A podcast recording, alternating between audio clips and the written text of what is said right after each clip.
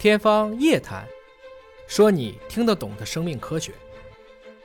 下面我们来讲一讲今年的诺奖物理奖扩展啊，万物之理，物理量纲。毕达哥拉斯曾言啊，万物皆数。而我一直讲，生命的本质是化学，化学的本质是物理，物理的本质可以用数学来描述。自然科学领域呢，有这样一句啊，当一个学科可以被最高自然语言及数学语言所描述的时候，这个学科就进入到了快速发展期。而生命科学。正在迈入这个阶段，可能很多朋友还不清楚啊。数学并不属于科学的范畴，数学也不能被证伪，它对就是对，它是原本就存在于我们世界的对确定规则的一种阐述。我们在用数学语言描述这个宇宙的种种实在的时候，就诞生了万物之理即物理。而物理最基本的规则框架之一就是量纲。量纲它的英文叫 dimension。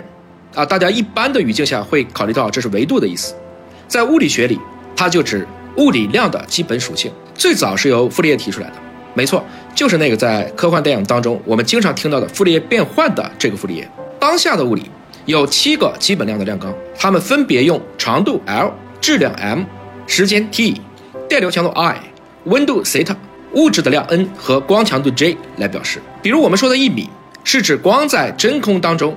二九九七九二四五八分之一秒这样的时间间隔，它走的形成的距离，而一秒是用铯幺三三原子基态两个超清晰能级之间跃迁所对应的辐射的九幺九二六三幺七七零个周期的持续时间。大家听这么长的一个数啊，没错。但是，一般我们说一米，不是用尺子量着就行了吗？